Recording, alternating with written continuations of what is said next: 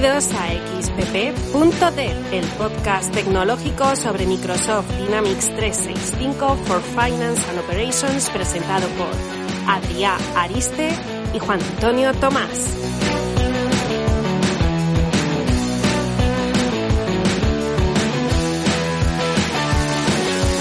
Hola, hola, hola. Bienvenidos una vez más a un nuevo episodio de xpp.dev. Buenas, Adri, ¿cómo estás? Hola, buenas, muy bien. Ya cerquita de la Navidad, ¿hay ganas o qué? Sí, bueno, sí, de descansar un poco. En apenas unos días ya tienes Papá Noel entrando por tu nueva chimenea. No sé si va a poder entrar porque me la tienen que venir a limpiar el martes. bueno, pues eh, bienvenidos, como decía. Hoy estamos en un episodio en el que vamos a hablar de las últimas novedades que, han surgido en Dynamics 365 Finance and Operations, eh, concretamente en la versión 10.0.16.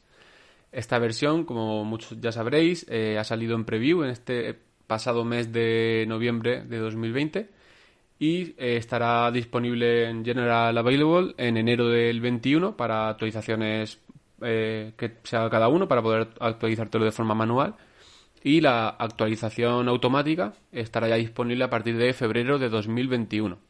Entonces, si te parece, Adri, comenzamos un poquito a contar lo que viene en esta versión. Vamos allá. Bueno, pues primero de todo tenemos una cosa que parece una cosa, pero es otra, que es la gestión de, sesiones de usuario. De hecho, en el artículo pone no confundir con la otra cosa, que no es esa cosa. Sí, yo lo leí y pensé que era la otra cosa. Pero no era la otra cosa, era esa cosa.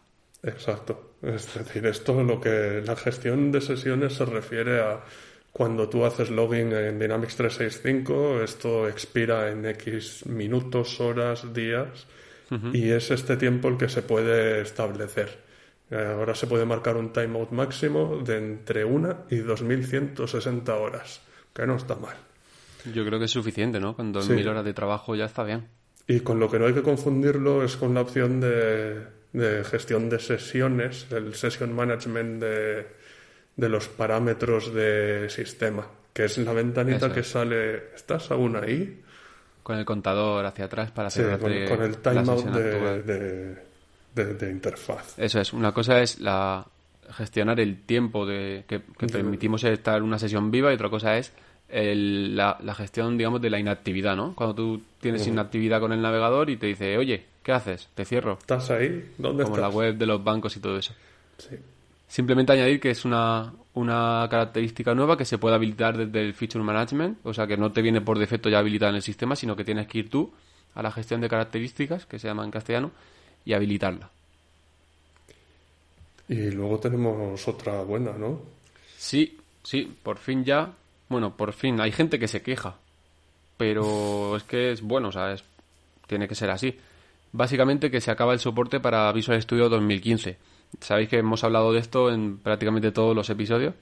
Pues bien, eh, a partir de ahora este soporte va a finalizar porque se han tenido que realizar una serie de cambios en, el, en las extensiones de X++ para Visual Studio que hace que no sea, la verdad que no tengo ni idea qué cambios son, pero hace que, no sea compatible con 2015, con, con, Visual Studio 2015.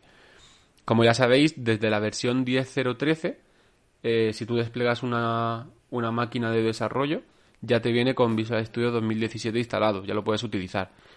Pero también es cierto que viene también con 2015. Bueno, pues esta versión, la 10.016, es ya la última que va a tener soporte para este 2015, para Visual Studio 2015. Por lo tanto, eh, a partir de entonces, para la 10.017, todas esas máquinas que tengamos previas con el 2015 instalado no se podrán actualizar a, a, a 2017, iba a decir, no, a 10.017 es decir, que imagino que tendremos que redesplegar las, las máquinas de desarrollo. Pinta eso. No sé si nos permitirá a lo mejor desinstalar el 2015 y continuar con la actualización, pero tampoco merece la pena, yo, creo. No, yo desplegaría la máquina de nuevo. Mucho más cómodo, la tiras a la basura la que tengas y fuera. Muchas veces es mejor borrar las máquinas que intentar arreglar los problemas que tengáis en la máquina. Porque a veces no sabes lo que es, no has tocado nada y ha dejado de funcionar y mira, la borras, despliegas otra y el día siguiente será otro día. De hecho, nos ha pasado, ¿no? Actualizando una máquina que tenemos, eh, recuperando la base de datos y demás, que queremos pasar de la 10.013 a la 15 y nos daba problemas de retail o algo, un script de retail o no sé qué era. pero vamos, sin tener activo retail ni nada. Pues ¿qué hicimos? Nada, eh, redesplegarla en, en, la, en, la, versión buena y, y fuera. Esto al final, lo que has dicho ahora, pues esto supongo que es para la versión de marzo del 21, ¿no? La 17, es decir, si esta está GA en febrero, la 17 será en marzo. Eso es. Sí, sí, lo que he dicho es eso, que, que para la 10.017 ya no se puede eh, actualizar. Es decir, que esta que estamos actualmente, la de 10.016, que está en preview hasta enero, eh, todavía puede funcionar perfectamente con 2015, aunque va a ser la última versión ya. Mm. Otra de las novedades que trae esta versión 16, o PU40 sería, ¿no? Si siguiesen nombrándose por PUs. Sí. en algunos sitios sigue saliendo PU. Sí, todavía lo ponen. Ya no sé cómo llamarlo. es el throttling para, para los emails. Es también una característica que se puede habilitar desde el Feature Management y lo que te permite es, al envío de emails, añadir un límite de emails que puedes enviar por minuto para aquellos proveedores de correo electrónico que son distintos de Microsoft 365, ¿vale?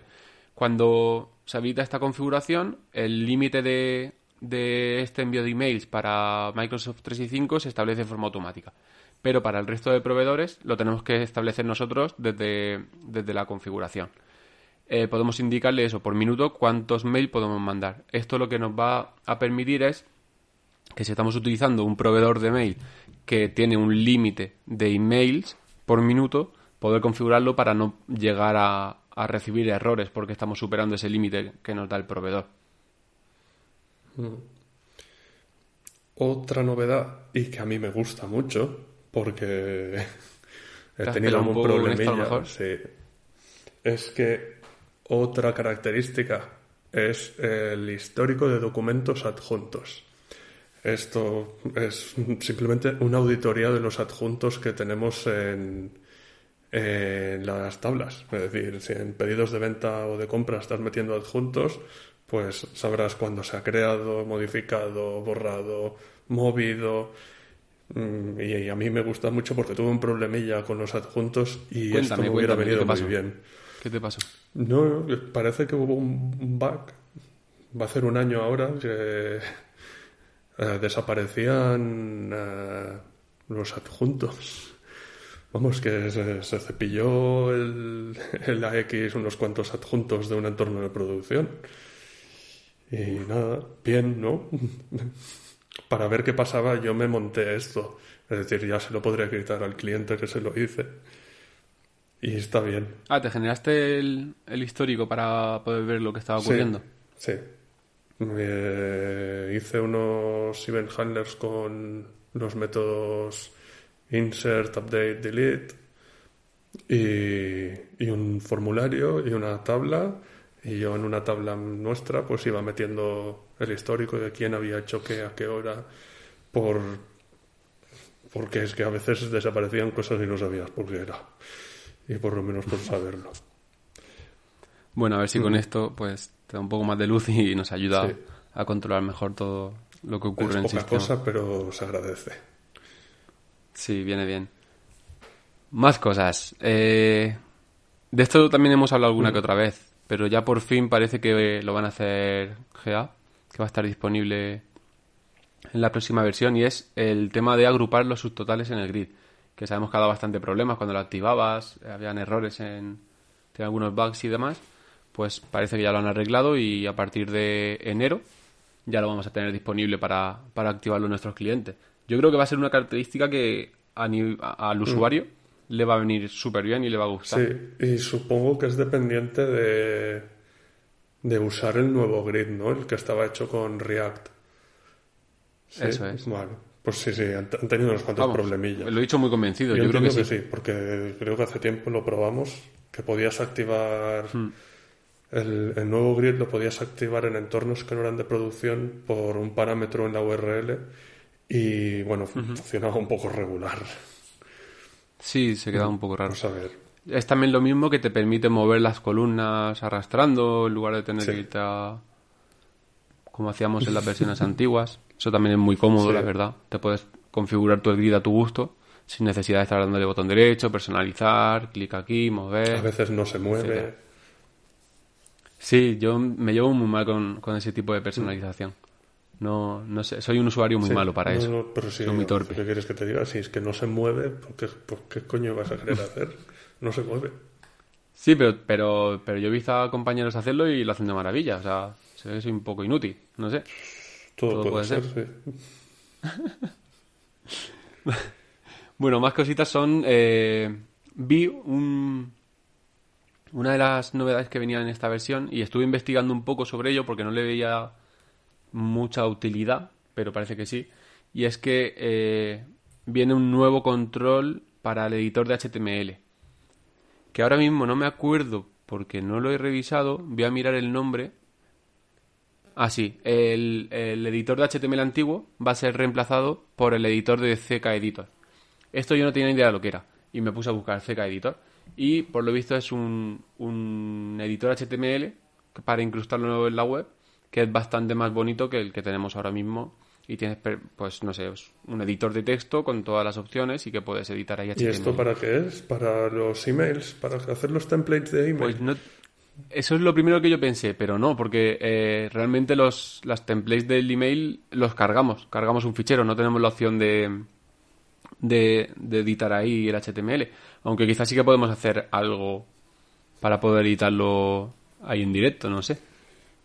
Pero no, parece que no. Yo, eh, de hecho, pregunté por Twitter a la gente a ver si sabía para qué se utilizaba esto y me contestaron, por un lado, que en, en Talent o en HR se utiliza para postear ofertas de trabajo en, en LinkedIn. Darle el formato Lo que pasa que yo, mi pregunta. Sí, imagino que es eso. No, no he utilizado nunca Human Resources, entonces no lo sé. Pero yo le preguntaba más en plan para nosotros. O sea, oye, vosotros programadores, ¿para qué habéis utilizado un control de HTML? En mi caso, No. nunca lo he utilizado. Uno me dijo lo de las, las templates del email, pero no, ese caso tampoco vale. Y luego me comentaron también por ahí, de hecho lo voy a revisar, sí. Aquí eh, Charles Colombel me dijo que como, como Reporting Services eh, soporta HTML, ellos tienen un campo añadido con este editor de HTML para poder incrustar código HTML dentro del, del informe de Reporting Services. Imagino que habrá alguna capacidad que con, con Reporting no le puede dar el diseño que... ¿Por qué te Porque ríes? no puedo pensar en algo, es decir, meter HTML en los asquerosos reports de mierda de reporting services. Pues imagino eso, que, que habrá algo de diseño que no han sido capaces de hacer con, con el propio Reporting Services y incrustando un trocito de HTML les resulta más sencillo. Lo mejor igual es no Y luego hacer también- reports en, en reporting services y así no hay que hacer ¿Y con qué los cosas hace? de estas. ¿Y con qué los hacen? Mm, Con Power BI. Con Facturas Power BI, con. Power BI. Y luego eh, Daniel Pérez me comentó que, que él implementó como un comparador de versiones de artículos parecido al comparador de código de aquí 2012 con, con un editor de HTML, entiendo. Eh, la verdad que ya se lo dije por Twitter que me encantaría verlo. No sé si nos lo enseñará o no. Pero me gustaría verlo, a ver si le, cómo, cómo, cómo lo hizo. Me da curiosidad. la Yo no sabía que el, el comparador de código de la 2009 era un control HTML hasta que una vez entré a un cliente que tenía capadas 40.000 cosas en, en, su, en su red interna y cada vez que abrías el comparador te saltaba un error de Internet Explorer. Y ahí fue cuando descubrí... Ah, sí. es Igual cierto. sabes qué cliente es. yo también. Me lo puedo imaginar ahora que lo dices. Pues sí, sí. Pero mejor no lo No, decimos. tampoco pasa nada, pero no, es- Nada, no. no, no hace falta. No aporta nada. No, la verdad que no. Vale, más cositas. Eh, bueno, no sé si conocéis le- el API que hay en Dynamics 365 FNO para, para enviar mensajes, que es el, el Messaging API. Pues este API, que se, bueno, se, se utiliza con la clase Message, tiene un método, que es el addAction, que te permite en los mensajes que, bueno, en los mensajes que mandamos siempre, que son el, el típico info, error o warning, añadir acciones, ¿vale? Entonces, eh, por ejemplo, el, el ejemplo que hiciste tú en el artículo que Sí. escribiste sobre esto, si no recuerdo mal, era para ir a ver Sí, un cliente eran o algo links así. clicables que te llevaban a, a un registro. Eso es, te abría el, el grid de los clientes con, con el cliente en cuestión con el que estabas trabajando. Vale, pues eso hasta ahora solo se puede utilizar en los mensajes que aparecen arriba en la barra de mensaje. Eh, pues la novedad que viene ahora es que ese tipo de mensajes o ese tipo de acciones también se pueden utilizar para aquellos mensajes que se visualizan desde el Action Center, ¿vale? O cuando vas a ver los detalles del mensaje, ahí también te aparecen los links o, las acciones para poder utilizarlas. Y otra mejorita que vamos a tener, y esta sí que nos afecta o que nos beneficia a todos los desarrolladores, es que se va a mejorar el rendimiento del compilador de X++. En principio, En esta en versión, La sí, ¿no? La 16. 16, sí. Sí, en el PU40 pusieron. 40, 10.016, lo que sea. Y la mejora va a ser de entre un 10 y un 35% de mejora de rendimiento para full builds y un poquito menos para las incrementales. ¿Por qué? Vaya, pues sí, yo la mayoría que hago son las Sí, incrementales. yo creo que full builds hacemos pocas en general. Solo cuando nos descargamos código de o Hmm. hacemos un merge de ramas y queremos tenerlo todo o actualizado. cuando pasan cosas raras, O cuando pasan cosas raras, sí, señor. básicamente. ¿Y cómo y por qué o cómo va a mejorar esto? Pues el proceso que genera el código IL hasta ahora era secuencial y ahora va a ser paralelo. Así que a más cores, mejor rendimiento. Así, ya tenemos un motivo para desplegar máquinas de 32 cores para programar. ¿Y quién paga eso? Eh, Microsoft, no. Pero bueno, no. Diré, oye Hugo, que me voy a montar aquí un par de maquinotes guapos que, que en lugar de tardar 15 segundos en compilar, quiero que tarde 13,28. Ostras, pero tú esos dos segundos ves sumando por, por 7 o por 8 que somos, son 16 cada vez que compilas. Y si compilas dos 20 segundos- veces cada hora, ya son 320. Son 320 segundos, son 5 minutos. No, no, pero bueno, una build completa de un modelo así normal, ¿cuánto nos lleva? Eh, no, tampoco Mm, no, mucho, depende ¿no? mucho del modelo. Un full build del modelo así, ahora mismo en el cliente que tengamos el Unos modelo 10, más 15 grande, minutos. 10-15 Sí. minutos. Si lo rebajas un 20%, son Sí, 12 a minutos, ver, 11 tampoco minutos, es algo mucho. así. Pero supongo que si van mejorando el rendimiento del compilador, el día que Claro, si estemos fuese- trabajando y que todavía no lo habíamos hablado hoy, Queremos trabajar en local. Local. en local, pues supongo que estas cosas sí que nos van a ayudar o a que se trabaje un poco más rapidillo.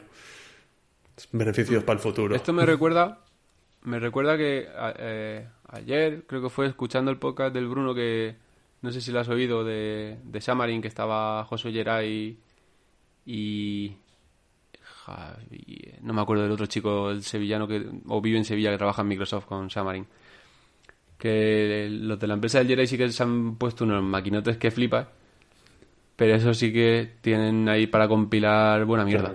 Entonces esto sí que notan sí que notan el tener buenos bichos para compilar porque reducen mucho tiempo.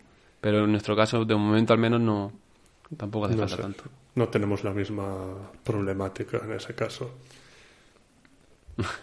Y hasta aquí, publicidad para el Bruno y su podcast. vale, pues nada, continuamos con, con novedades de esta versión.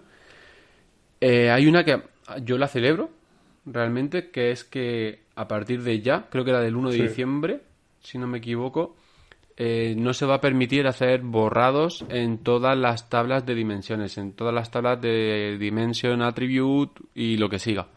¿Vale? El equipo de producto va a capar esos tipos de operaciones a nivel de SQL. A ver, básicamente, y espero que todos los que nos escucháis la utilicéis, 365 ya te viene preparado con una serie de APIs para poder trabajar con dimensiones. Te da APIs para hacer un merge de dos dimensiones, te da APIs para crearte una dimensión nueva, para buscar si una dimensión existe en base a unos valores, eh, para trabajar con ella en todos los aspectos. Entonces, eh, lo que están haciendo es que si tú no utilizas esas APIs para trabajar con las dimensiones, no te van a permitir hacer las operaciones que hacías antes.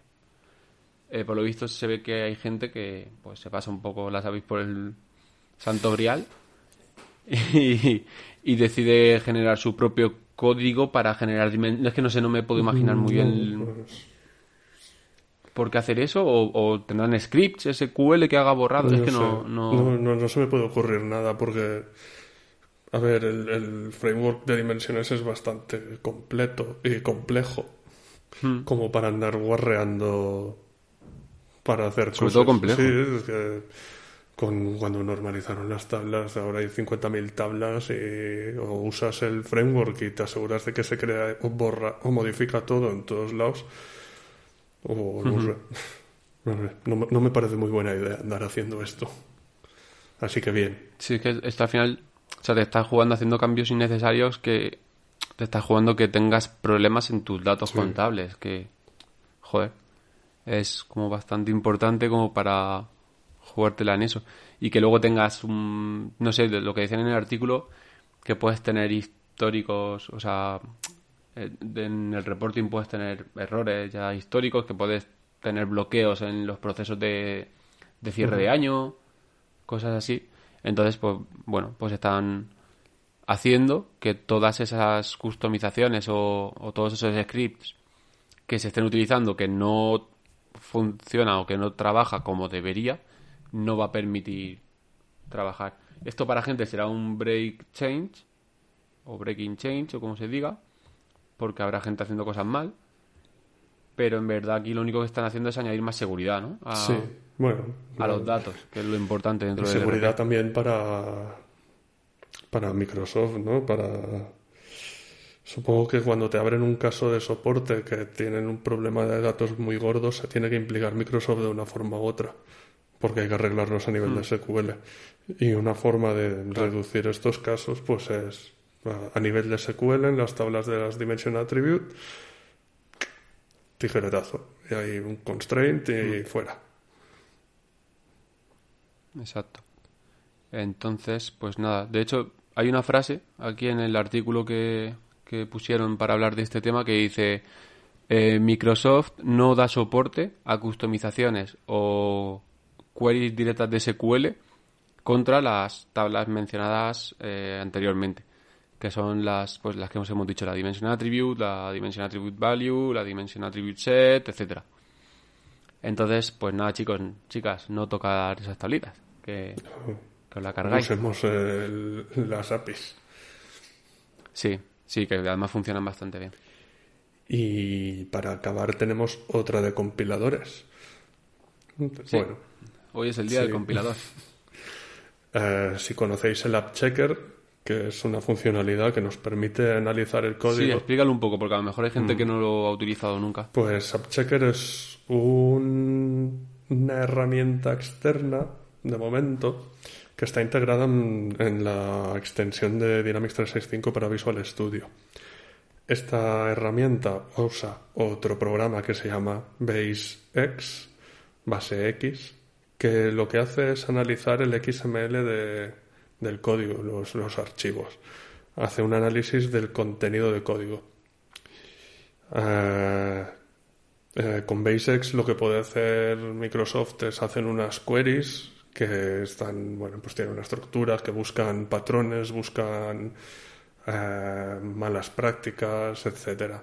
Todo esto, como digo, ahora está con una herramienta externa. Y a partir de la 10.016, esto va a estar integrado en el compilador. Eh, Será como en el framework de las best practices. Estará integrado, pero de momento no será obligatorio usar. seguirá como con un check Pues eso ni idea. a la hora de Habrá compilar que verlo. Supongo que sí. Eh, y bueno, y por lo menos tendremos ya la opción del App Checker y no tendremos que instalar el, el BaseX. Microsoft dice que ellos lo van a seguir usando, que les es una herramienta muy útil para analizar el código. Claro, porque lo que dicen es que es muy sencillo de generarte nuevas queries, ¿no? Para poder buscar ciertos patrones y demás. Más fácil que, que generar nuevas reglas de best Sí, practice. hay un, hay un Porque- repositorio de GitHub de Microsoft donde están las, las Acuérdate queries. y lo ponemos en, en los enlaces de, del artículo. Pues en este repositorio de GitHub están las queries. Así que si queréis verlas, echarles un vistazo cómo son. Eh, incluso os podéis crear vuestras propias reglas con esa con este lenguaje de, queries y, podéis analizar vuestro código. Si queréis, por ejemplo, eh, bloquear ciertos tipos de prácticas, podéis usar esto y añadirlo. Y Lo que decían, que eso, eh, que ellos iban a seguir utilizándolo, que no, no iba a estar ahí para, para utilizarlo nosotros directamente, y que lo que les molaría es dar con una herramienta que te pudiese migrar, ¿no? Esas queries que es tan sencillo utilizarlas con BaseX, con el app checker actual, poder migrarlos a, a reglas de, de best practice. sí, ¿Alguna vez has generado una nueva regla de, best practice tú? Nunca, ¿no? Lo único, como mucho, Sí. quitarlas todas para que no... Es desactivar el check para que, hombre, para compilar más rápido. Claro, claro. Que luego le tienes que pasar el. el Niños, no hagáis eso en Sí, vuestra casa. No, no hagáis lo que hacemos nosotros, haced lo que decimos. Yo, yo no desactivo ninguna, de hecho. Yo sí, porque cada vez que compilas te tira todas las best practice, tarda más. Bah, Pero tendrás que saber lo bueno, que está pues y lo para eso está el car, ¿no? Luego le pasas el Luego car. así pasa, que, que- te hago yo el code review y es todo Bueno, basura. Pues Todo algo tienes sucio. que hacer, por lo menos limpiar, ¿no? En fin. Y nada. Y poco más. Yo creo que todo lo que teníamos preparado para contar hoy ha llegado hasta aquí. ¿Algo que te quede en el tintero, Adrián? Mm, No, a ver qué nos espera para 2021 a los desarrolladores. Igual Por lo... hay un año entero para que nos saquen el desarrollo al local. Igual 2021 es el año. Confiemos en que sí, ¿no? Estaría bien. Porque no sé, no sé qué más novedades nos podrían dar. Supongo que pasar a usar Visual Studio 2019. Mm, Sí, eso será una. De hecho, recuerda que hemos hablado alguna que otra vez que querían reducir esa cadencia de actualización de, de versiones de Visual Studio para que estemos siempre en la Sí, última. pero que fijo que van a sacar Visual Studio 2021. 15, 17, 19, 21. Así que estaremos una para atrás de todas formas. ¿Qué, qué te molaría más? Desarrollo ¿El local. Visual Studio 2019-21 o que lo migrasen para trabajar con VS Code? Pues a mí es que el Visual Studio Code no me convence como... Es decir, lo uso como editor de texto yo. Sí que he visto que, por ejemplo, puedes crearte tus funciones de Azure y que la gente de, de CRM lo usa como IDE. Pero, bueno, igual soy yo que estoy muy acostumbrado a Visual Studio. Y no me veo usando el, el code como, como IDE de desarrollo. Entiendo que... No sé. Creo que en los de Business Central también lo usan, ¿no? Sí, sí, en Business Central se utiliza Una vez más somos los raritos. Sí, para variar, como No sé, siempre. no me, Siempre estamos ahí. No me convence por... Porque no, porque la estructura está de eh, el, AOT en un lado, la solución, no la veo en, en VS Code. Es, pero eso son Vale, cosas mías. entonces en, sí, en nuestra lista de deseos para el 2021 ya sabéis que va el desarrollo en local, el que nos pongan Visual Studio 2021 si lo sacan. ¿Algo más? Eh, La paz la en el mundo, eso siempre. eh, que, que vuelva a haber el puto COVID de mierda este se vaya ya a tomar por el culo. Y- Eventos presenciales, eso va unido sí, a lo de que el COVID se vaya a la mierda. Eh, Que nos permitan ir a Estados Unidos de nuevo a algún evento Sí. chulo. y, ¿Y qué más? Pues hasta- iba a decir algo, pero se me ha olvidado. Mm, No lo sé. Yo pido una calzotada en tu Ah. nueva casa. Eso es pedir mucho. No, no puedes venir de momento. Pues eso va todo unido al COVID. Así. Eh, que, que nos dejen desplegar automáticamente en producción. Ah, claro, claro, ¿cómo no vas a decir Joder, eso? A mí me molaría Yo eso mucho. no, no lo veo, ¿eh? Con no aprobaciones. Yo con creo que no. aprobaciones. Con aprobaciones obligatorias.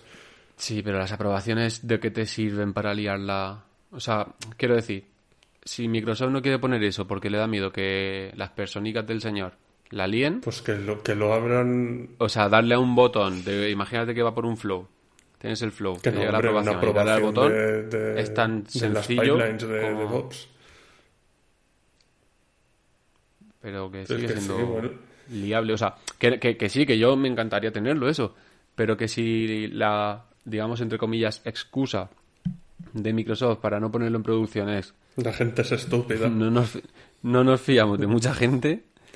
Eh, por mucha aprobación Bueno, que pues- pongas, si el que aprueba es tan luces como el que lo lanza, Pues, pues van a ser, o sea, que no digo yo que lo sean, eh, que sois todos maravillosos. Que digo yo que es lo que piensan ellos, Sí. no yo. Yo que voy a pensar es, hombre, no es que no. Aquí nos tienen que dejar todos subir a producción y tocar el SQL de producción también, no, hombre. pero. Ostras, que nos lo activen en, en caso por caso, cliente por cliente. ¿Qué más me da? Que sea automático, que me digas, "Mm, se ha hecho una release a UAT. ¿Quieres hacer la misma producción? Botón, sí. No. ¿A qué hora? Pídeme la hora. si es, quieres. que, es que no le veo más problema. Sí, la verdad que es una pena que tengamos todo automatizado, funcionando perfectamente y al final, en el último momento, tengas que ser tú el que entra el CS y decirle, venga, esto lo marco como release, venga, esto lo, lo programo para las 2 de la mañana, vale, hasta Y luego. que sean las 2 de la mañana y no las 2 una de la pena. tarde. ¿Eh? AM y PM. Puede haber confusión. Sí, hay gente Eso que pasa porque en, los- en. Estados Unidos no usan el reloj de 24 horas. Y ellos tienen muy claro, Claro. lo de la AM y PM. AM antes de merendar o qué? No, es antes de mediodía. Y P pasado mediodía. No sé si lo que quiere decir, pero así por si se aclara alguien, ¿no?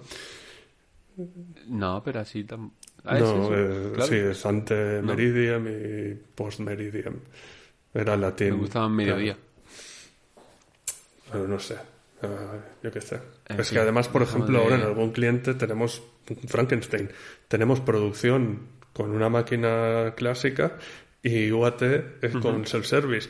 Entonces, en UAT despliegas y le pones un nombre a ese despliegue, como haces en los self-service para luego decir este nombre es el que va a producción, pero aquí no, aquí me tengo que ir a la set library, marcarlo como release candidate, irme a producción, decir, no sé. Supongo que nos pondrán producción en self-service en, en breve, pero llevo sí, un mes ya como loco. Bueno, no te quejes tanto que te quejas de Sí, vicio. bueno, algo tengo que hacer. En fin, y poco más. Ya es el último episodio de este maravilloso y asqueroso 2020, en el que han pasado muchas cosas malas y alguna buena. Y desde aquí simplemente desearos a todos unas felices fiestas, que vuestros sueños para el nuevo 2021 se cumplan, que nos dejen desplegar en producción de forma automática y que disfrutéis mucho de, de estos días con vuestros seres queridos. Nos vemos en 2021 con más ganas, con más fuerza y esperemos que con menos COVID. Un abrazo a todos. Hasta luego.